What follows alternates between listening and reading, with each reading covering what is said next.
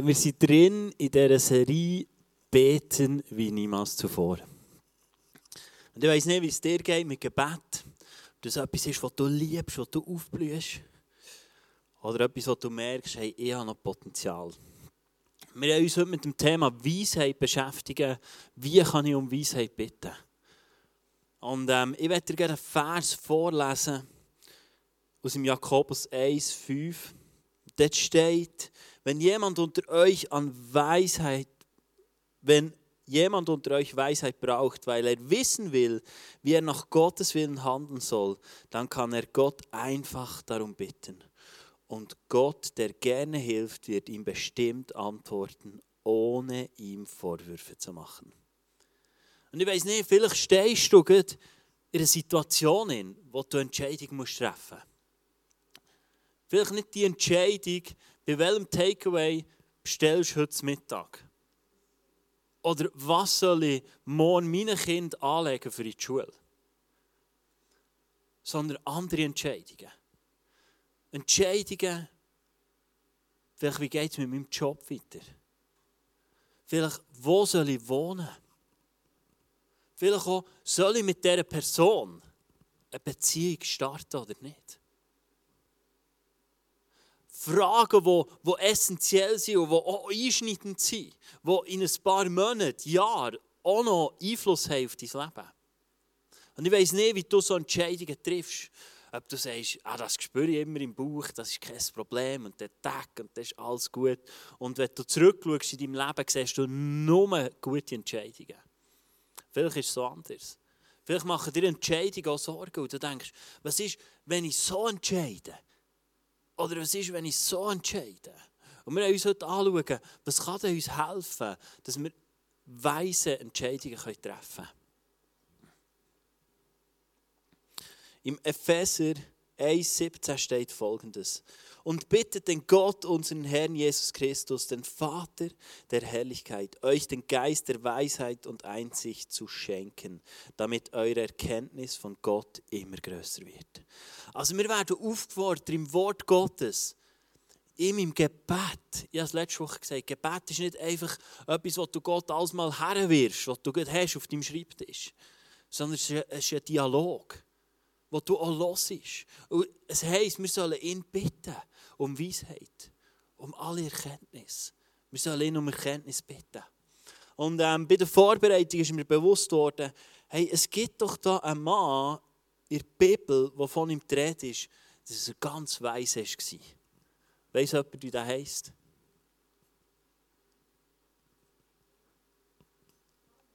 Genau, der Salomo.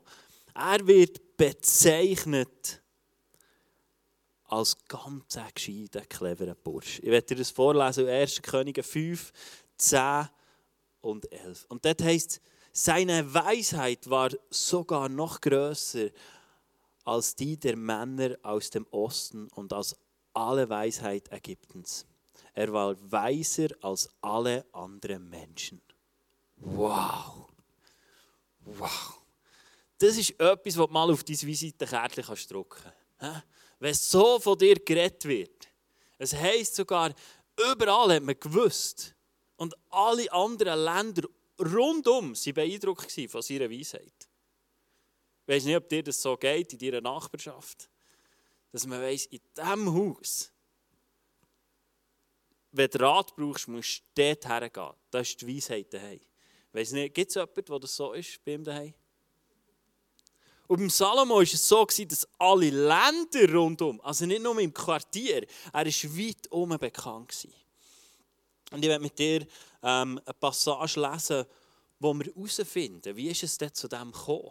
Wie ist es dazu gekommen, dass der Salomo der weise Mensch war? Ich werde mit dir eintauchen in ein paar Bibelverse. Im 2. Chroniker 1, 7 bis 13 heißt es, In dieser Nacht erschien Gott Salomo und sprach, was willst du haben? Bitte und ich werde es dir geben. Salomo erwiderte, du hast meinem Vater David so viel Gutes getan und nun hast du mich an seiner Stelle zum König gemacht. Ich bitte dich, mein Gott und mein Herr und Gott, halte doch das Versprechen, das du meinem Vater David gegeben hast.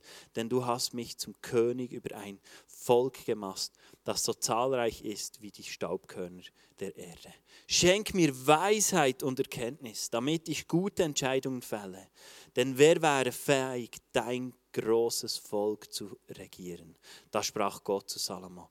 Weil dies dein Wunsch ist und weil du nicht um Reichtum, Schätze und Ehre oder um den Tod deiner Feinde und auch nicht um ein langes Leben gebeten hast, sondern um Weisheit und Erkenntnis, damit du mein Volk gut regieren kannst, über das ich dich zum König eingesetzt habe.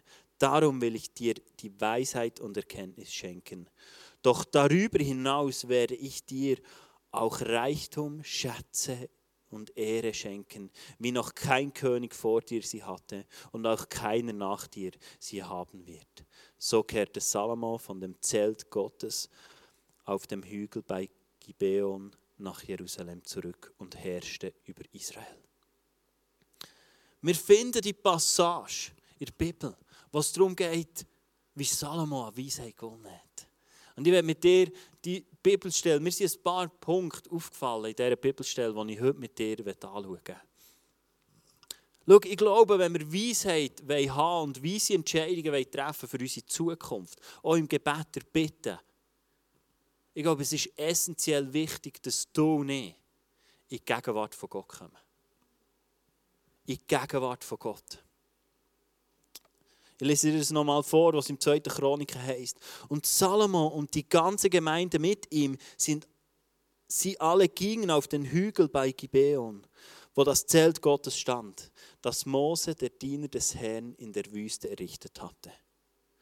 Schau, der Salomo hat sich aufgemacht und hat Gott gesucht. Er, er ist dort hergegangen, wo die Gegenwart von Gott präsent war.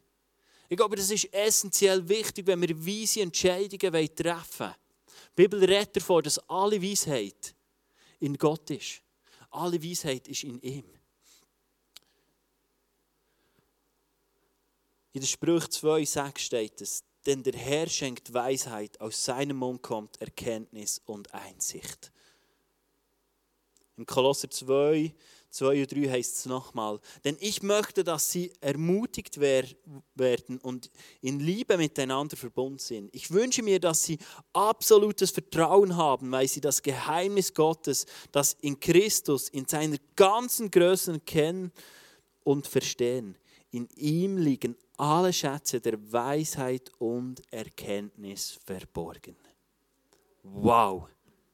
Hey, da ist vor dir, vor dir liegt keine Entscheidung, die du nicht fällen kannst mit Hilfe von Jesus Christus zusammen. In ihm liegt alle Erkenntnis und alle Weisheit. Das ist noch viel.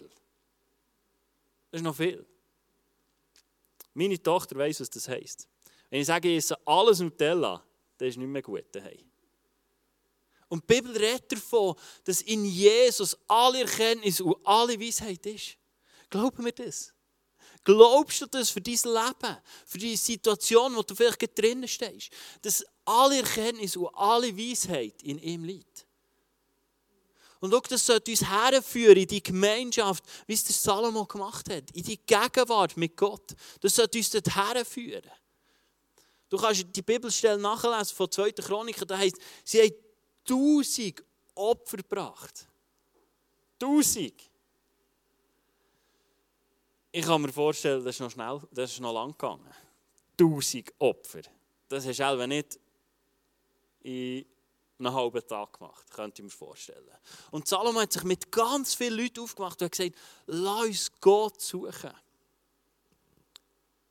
Machen wir das in unseren Gebetszeiten. Schau nicht um Leistung aber zum Hergehen und das Bewusstsein haben, in ihm liegt alle Erkenntnis und alle Weisheit. Zum dort hergehen und sagen, Vater, ich komme in deine Gegenwart, weil ich weiß, bei dir ist alle Erkenntnis und alle Weisheit. Das ist mein erster Punkt. Ich glaube, wir müssen in die Gegenwart von Gott kommen und wissen, dass er uns Weisheit gibt, dass er uns Erkenntnis gibt. Mein zweiter Punkt ist, Prüf deine Motiv. Prüf deine Motiv. Ich finde das so spannend, was es heisst.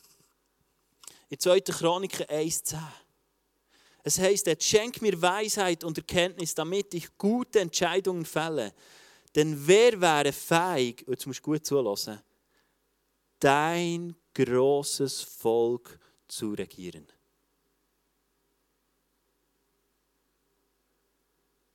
Denn wer wäre fähig, dein großes Volk zu regieren? Der Salomo hat etwas verstanden. Der Salomo, so glaube ich, war einer, der aus dem richtigen Motiv in die Gemeinschaft hinein ist. Er hat verstanden, dass es in seinem Leben nicht um ihn geht, sondern dass Gott ihn berufen hat, sein Volk zu leiten und zu führen. Was hat Gott dir anvertraut, zum Führen und Leiten? Deine Familie, deine Kinder. Sagst du, es sind meine Kinder? Oder dankst du Morgen Gott für das, was er in deine Hände gelegt hat, dass du es für ihn darfst führen Dass du es für ihn darfst machen Der Salomo hat gesagt, ich brauche Weisheit, weil zu dem, was du mich berufen hast, wer kann das schon, wenn nicht du durch mich durch? Es heißt im Römer, 1, Römer 12, 1 heißt, weil Gott so barmherzig ist, fordere ich euch nun auf, liebe Brüder, euch mit eurem ganzen Leben für Gott einzusetzen. Es soll ein lebendiges und heiliges Opfer sein. Ein Opfer, an dem Gott Freude hat. Das ist ein Gottesdienst, wie er sein sollte.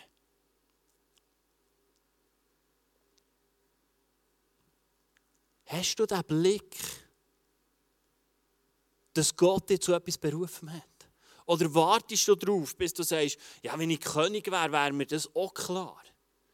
Gott hat jedem von uns etwas anvertraut. Und wenn er mit dir zusammen herrschen will, und wenn er mit dir zusammen mit guten, weisen Entscheidungen will seine Herrlichkeit in dieser Welt sichtbar machen der Salomo hat das begriffen. Er hat verstanden, dass er nicht einfach König um seinen Willen ist und dass es jetzt einfach darum geht, dass er da ein happy, clappy Leben hat. Sondern Salomo war schon dann ein lebendiges Opfer. Und er hat gesagt, hey, ich will dein Volk leiten. Gehen wir so in den Tag hinein. Gehen wir so in unser Gebet hinein. Dass wir vor Gott kommen und sagen, Gott, gib mir Kenntnis. Ich will es nach deinem Willen tun, was du mir anvertraut hast, was du mir in meine Hände gegeben hast, wie ich mit Finanzen umgehe, wie ich mit meiner Zeit umgehe, dass wir ein lebendiges Opfer sind. Ich weiss, Opfer gehören wir nicht gerne. Aber die Bibel fordert uns dazu auf, dass wir ein lebendiges Opfer sein sollen. Und der Salom hat das begriffen. Und du musst hören, was die Antwort ist auf Salomo seine Bitte. 2. Chronik 1, 11 und 12. Da sprach Gott zu Salomo, weil dies dein Wunsch ist und weil du nicht um Reichtum, Schätze und Ehre oder um den Tod deiner Feinde und auch nicht um ein langes Leben gebeten hast, sondern um Weisheit und Erkenntnis, damit du mein Volk gut regieren kannst, über das ich dich zum König eingesetzt habe. Darum will ich dir deine Weisheit und Erkenntnis schenken. Doch darüber hinaus werde ich dir auch Reichtum, Schätze und Ehre schenken, wie noch kein König vor dir sie hatte und auch keiner nach dir sie haben wird. Schau, Gott liebt es, wenn wir ihm voll zur Verfügung stehen. Er liebt wenn du dir ihm ganz hergibst. Auch in deinen Entscheidungen, in deinen Gebetszeiten. Er liebt wenn du dir ihm ganz hergibst. Und wenn du ein Bewusstsein bekommst, dass er durch dich durch wirken will. In seinem Wort heisst es, dass er in dir lebt. Es heisst sogar, dass wenn wir ihm anhängen, dass wir ein Geist mit Gott sind. Das ist eine Dimension, die ich glaube, wir nicht mehr verstehen. Weil wir in einer Gesellschaft leben, die geistliche Dimensionen völlig probiert auszugrenzen. Und du musst dich dagegen entscheiden und sagen, und ich fange wieder an zu glauben, dass es eine geistliche Dimension gibt, die dies und mein Leben betrifft. Du kannst schon sagen, es betrifft mich nicht. Aber es betrifft dich. Und Gott sagt, hey, ich bin ein Geist mit dir. Gott ist genau gleich daran interessiert, dass du gute Entscheidungen triffst. Er liebt es, wenn wir ihm voll zur Verfügung stehen. Prüf deine Motive, wenn du um Weisheit bittest, um gute Entscheidungen. Warum willst du gewisse Entscheidungen treffen? Gott liebt und Gott wird dir mehr beschenken, als du kannst erbitten. Mein dritter Punkt ist, rechne fest mit Gottes Weisheit. Rechne fest mit Gottes Weisheit. Vielleicht stehst du aktuell vor einer Situation, wo du denkst, auf was steuere ich dazu? Und spannend ist, dass wir im Wort Gottes so Situationen finden, wie die Jünger. Die Jünger sind, wo Jesus ist gegangen, auf Situationen zugesteuert, die nicht mehr einfach waren. Die nicht mehr easy waren und einfach so, hast du sagen, jetzt machen wir es so. Ich werde dir einen Vers vorlesen, wo es nicht speziell um Entscheidungen geht. Aber das, was hier verheißen wird, glaube ich, gilt auch für dies und für mein Leben. In Lukas 11, äh, Lukas 21, 14 und 15 heißt: Macht euch keine Sorgen, wie ihr euch verteidigen sollt. Ich werde euch die richtigen Worte eingeben und die nötige Weisheit verleihen, sodass keiner euer Gegner euch wird widerlegen können. Wow, was für eine Zusage. Was für eine Zusage. Hey, du kannst eine Entscheidung treffen, wo Leute was anders sehen, nicht mehr werden sagen. Weil sie merken, da ist eine Weisheit dahinter, die nicht von dieser Welt ist. Rechne mit Gottes Weisheit in deinem Leben, weil er dir es zusagt. Im Kolosser 1,9 heißt es, deshalb hören wir nicht auf, für euch zu beten, seit wir zuerst von euch erfahren haben. Wir bitten Gott, euch Einsicht für das zu schenken, was er in eurem Leben bewirken will. Und euch mit Weisheit und Erkenntnis zu erfüllen. Wow. Schau, Gott wünscht sich, dass er dich mit Erkenntnis über Situationen, wo du drinnen steckst, da erfüllen. Situationen, die du vielleicht im Moment nicht verstehst. Entscheidungen, die du treffen musst, wo du denkst, wie wollte ich die treffen? Ich habe gar nicht alle Facts.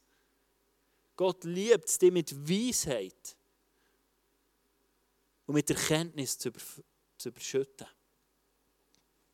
Rechne fest mit Gottes Weisheit in deinem Leben. Es steht in seinem Wort. Er hat seinen Sohn hergegeben. Sein Sohn war das Beste, was Gott hatte. Und er hat das hergegeben. Er hat das hergegeben. Erklär mir, warum dass er irgendetwas anderes in deinem Leben fernhalten soll. Warum sollte er irgendetwas zurückhalten, wenn er sein Wertvollste gegeben hat? Er hat sein Wertvollste hergegeben, damit du und ich leben können. Und er will dir Weisheit durch Erkenntnis geben. Ich gehe die Punkte noch eins durch. Komm in seine Gegenwart komm in seine Gegenwart. Und seine Gegenwart, in seine Gegenwart kommen, ist nicht ein Akt von Leistung, sondern ist ein Akt von einem Bewusstsein, dass er es da hat. Ich persönlich glaube, wenn Gott die Beziehung zu dir anschaut, ist sie intakt.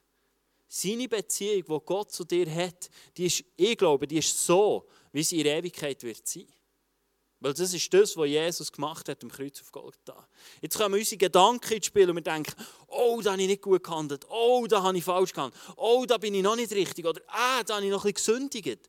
Und der Teufel will unsere Beziehung zu Gott zerstören. Aber es geht nicht. Es geht nicht. Jesus hat die Beziehung hergestellt. Und wenn es Jesus herstellt, kann niemand einreißen kann niemand einreißen. Das ist die Wahrheit. Das ist das, was in seinem Wort steht. Also wenn du sagst, ich komme in seine Gegenwart, dann kannst du morgen herkommen und sagen, Jesus, hier bin ich, ich bin in deiner Gegenwart. Fühlt sich so an. Eigentlich nicht. Aber du bist es. Du bist ein Geist mit Gott. Du kannst ihn Abba Vater nennen, liebender Vater. Du hast die Gemeinschaft mit ihm. Es ist nicht gegründet auf Leistung, sondern es ist, weil er es entschieden hat. Prüf deine Motive. Was sind deine Motive zum Entscheidungen zu treffen? Wo du gross rauskommen? Oder willst du vielleicht einer Blamage ausweichen? Oder hast du den Blickwinkel von Gott, wo du sagst, Gott, ich will sehen, wie würdest du die Entscheidungen treffen? Rechne fest mit Gottes Weisheit in deinem Leben. Er will es dir geben. Ich werde dir vier praktische Tipps mitgeben, die dir helfen können, zum Entscheidungen zu treffen. Das erste ist das Ampelprinzip. Du hast dir eine Ampel aufmalen, du findest äh, die Punkte, die Strategien, übrigens auch alle im Buch von Leo und Susanna Becker, beten wie niemals zuvor, ist glaube auch wieder erhältlich, kannst sogar im Fontis bestellen, sie liefern dir, sie geben dir es raus, genau, ähm, und da findest du all die Prinzipien drin. Und das eine ist das Ampelprinzip, Sprüch 16,9 heißt, ein Mensch kann seine Wege planen, seine Schritte aber lenkt er her. Schau, ich mache es aber so, ich habe es für Anais gelernt, dass wir wie ein Lämpchen vorstellen in meinem inneren Auge. Dass ich komme, dass ich mir überlege, was sagt das Wort Gottes über gewisse Sachen. Über das, was ich entscheiden will, über das, was ich muss entscheiden muss. Und dann frage ich den Heiligen Geist, der Heilige Geist, was ist dran? Und dann manchmal sehe ich rot, manchmal sehe ich grün. Es kann sein, dass du orange siehst, dann gehst du noch mal ein Ründchen, dann nimmst du es mit im Gebet. Und so kannst du Entscheidungen treffen. Und du sagst, hey, ich will das Lämpchen sehen in meinem inneren Auge. Gott hat dich befähigt dazu. Eine weitere Strategie, ist, die du machen kannst, ist ähm, das 10-Punkte-System. Das habe ich noch nie angewendet, aber habe ich ganz spannend gefunden. Das heisst, im Jeremia 33,3 heißt ruf mich, ruf, ruf mich, dann will ich dir antworten und will dir gewaltige und unglaubliche Dinge zeigen, von denen du noch nie gehört hast. Wow. Stell dir das mal vor. Stell dir das mal praktisch vor. Du hast eine Situation in deinem Leben. Du gehst ins Gebet, in die Gemeinschaft. Du fährst dir auf überlegen, was sagt das Wort Gottes darüber. Und dann fragst du Gott, was willst du mir offenbaren? Und dann zeigt er dir Sachen, die du dir nicht hast vorstellen Schau, um genau das geht es in dem wenn du dir zehn Punkte aufschreibst, was könnte eine Lösung sein, dann fährst du an, beim Eis, du schreibst auf. Und die ersten fünf kommen dir vielleicht in Sinn. Dann denkst du, ja gut, das ist jetzt noch so. Und dann bist du ausgeschossen. Und dann brauchst du neue Weisheit und Erkenntnis, die du erschließen musst. Und ich glaube, dann geht eine Herzenstür auf, wo wir den Heiligen Geist einladen. Wenn wir an unseren Grenzen sind, dann brauchen wir jemanden, der uns über die Grenze ausführt. Und ich glaube, das ist genau so das Prinzip, das dir der Heilige Geist helfen kann. Und dann kommt er mit Punkt 6, 7, 8, 9, 10. Und er zeigt dir Sachen, die du noch gar nicht hast vorstellen können, weil du in Gemeinschaft bist mit ihm. Im 1. Korinther 26, 31 heißt es etwas mega Spannendes. Der scheinbar absurde Plan Gottes ist immer noch viel weiser als der weiseste Plan der Menschen. Und die Schwäche Gottes ist weitaus stärker als die Menschen sind. Erinnert euch, liebe Brüder, dass nur wenige von euch in den Augen der Welt weise oder mächtig oder angesehen waren, als Gott euch berief. Gott hat das auserwählt, was in den Augen der Welt gering ist. Umso um so diejenigen zu beschämen, die sich selbst für weise halten. Er hat das Schwache erwählt, um das Starke zu erniedrigen. Er hat das erwählt, was von der Welt verachtet und gering geschätzt wird. Und es eingesetzt, um das zunichte zu machen, was in der Welt wichtig ist, damit kein Mensch sich je vor Gott rühmen kann. Gott allein hat es ermöglicht, dass ihr in Christus sein dürft den hat er, den hat er zu unserer Weisheit gemacht. Durch ihn sind wir vor Gott gerecht gesprochen und unser Leben wird durch ihn geheiligt. Durch ihn sind wir erlöst. In der Schrift heißt es, wer stolz sein will, soll auf das stolz sein, was der Herr getan hat. Hey, lest die Bibelstelle noch eins nach. Die ist so krass. Die ist so krass. Schau, ich glaube, dass wir manchmal zu Gott kommen und sagen, Gott, ist es A oder B? Und die Bibelstelle sagt für mich aus, es ist vielleicht F. Bist du parat für eine Antwort F von Gott, für die Situation, in der du drin stehst? Schau, es mag menschlich gesehen absolut keinen Sinn machen. Es mag keine Logik mehr dahinter sein. Und Gott sagt, mach F. Bist du so kühn und dem Gott zu folgen, der sagt F? Oder sagst du, nein, nein, F, das kann ich dir argumentieren, warum das, das nicht funktioniert. Hey Freunde, wenn wir uns ein Musical reinziehen von Jericho, wo die Schmur einfällt, dann frage ich dich, wenn das nicht F war, mit einem Heer von Kriegern rundherum laufen, das mal eine schöne romantische Geschichte sein. Aber das ist crazy. Wenn du einem Heer von bewaffneten Leuten sagst, laufen siebenmal drumherum. Sieben Tage nacheinander. Bist du offen für so eine Antwort in deinem Leben? Für so eine Antwort. Und bist bereit, das umzusetzen? Oder denkst du, oh, ich will auch das, was in der Bibel steht, erleben? Dann fang das an zu machen, was Gott dir sagt. Auch wenn es nicht logisch tönt. Auch wenn du denkst, das ist doch blöd. Für mich sagt die Bibelstelle genau das aus. Seine Pläne sind noch viel besser als die Pläne, die wir uns je machen können. Rechne damit, dass Gott dir einen neuen Weg aufzeigt. Das nächste Prinzip ist das Freunde-Fragen-Prinzip steht in den Sprüchen 15, 22. Ohne guten Rat scheitern die meisten Pläne. Viele Ratgeber aber garantieren den Erfolg. Wow. Involviere Leute in deine Entscheidungen. Und ich werde dich ermutigen, involviere Leute, die du weißt, dass sie mit Gott unterwegs sind. Und dass sie nach göttlichen Prinzipien und nach göttlichen Wahrheiten Entscheidungen treffen. Dass sie wissen, was über die Sachen, die du musst im Wort Gottes steht. Dass sie wissen. Und frag Freunde. Freunde haben eine andere Sicht auf dein Leben. Sie haben eine andere Sicht auf, auf das, wo du drinnen stehst. Frag Leute. Und deine Pläne werden gelingen. Viele Ratgeber aber garantieren den Erfolg.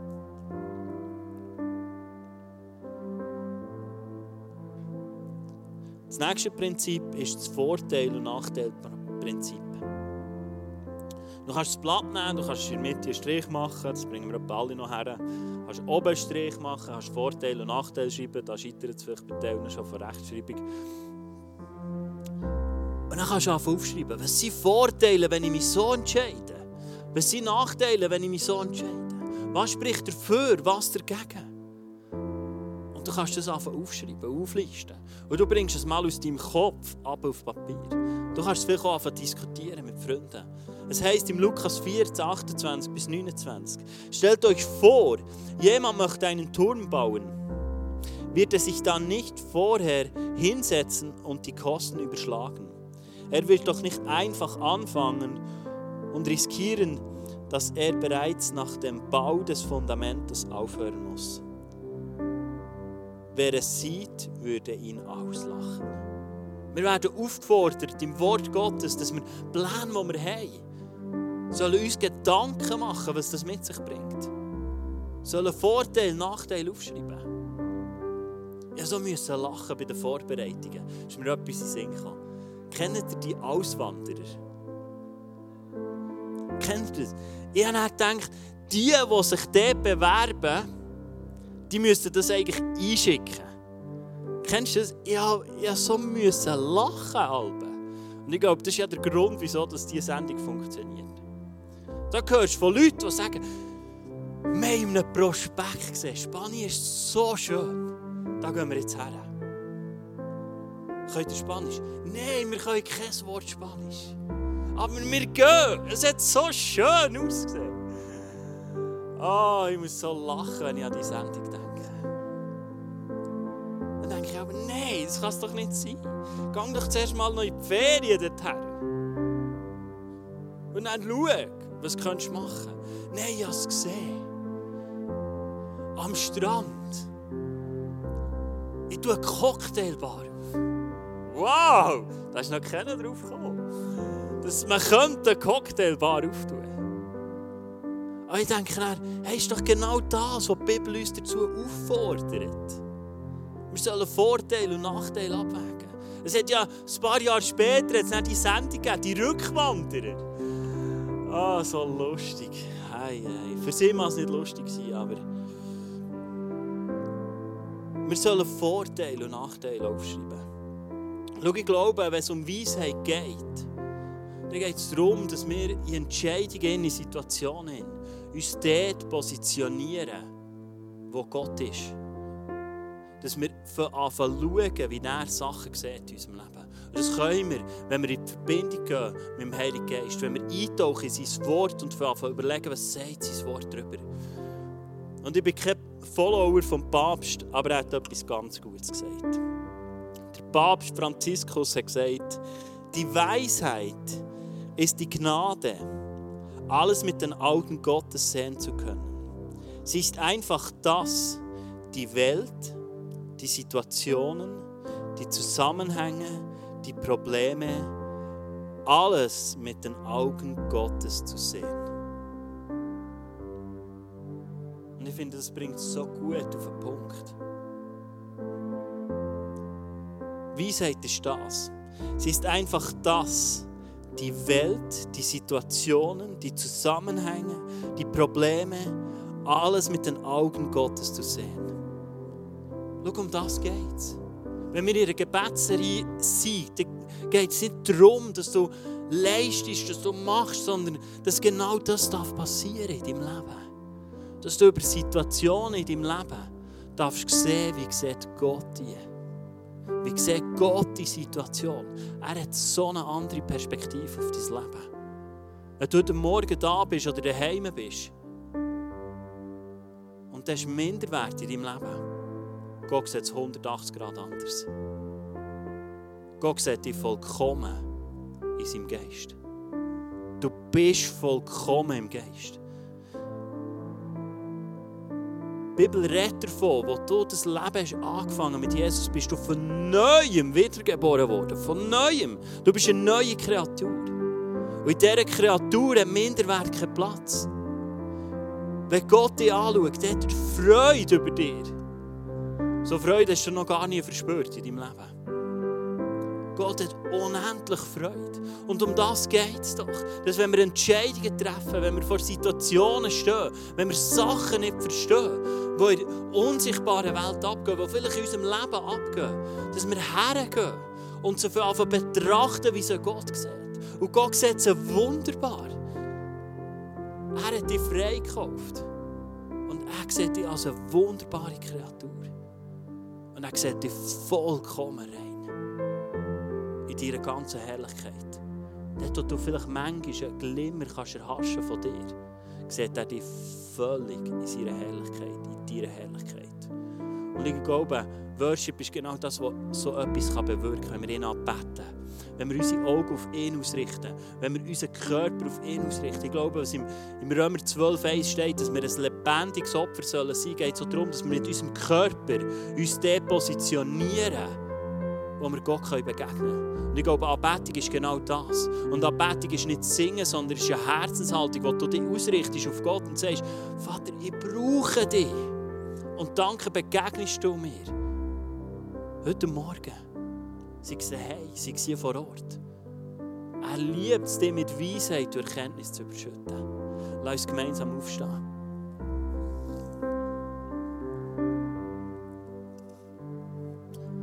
Jesus, ich danke dir, dass in deinem Wort steht, dass du voller Weisheit und voller Erkenntnis bist. Von dir kommt alle Weisheit. Und ich danke dir, Vater, dass du heute Morgen unsere Herzen berührst. Sei es hier innen, sei es daheim, sei es, wenn wir es nachschauen, dass du in diesem Moment unser Leben aufräumst. Dass wir Sachen anfangen sehen in unserem Leben, wie du sie siehst.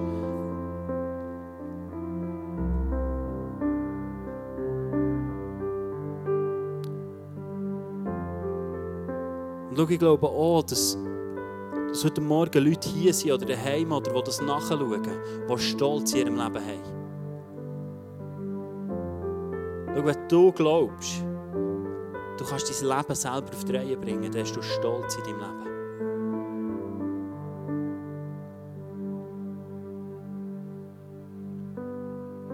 Und der Heilige Geist wird das ausräumen aus deinem Leben.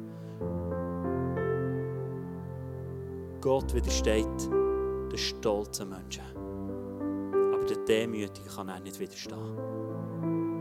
Und der Heilige Geist dankt dir, dass du ich siehst, dort, wo Stolz in unserem Leben drin ist.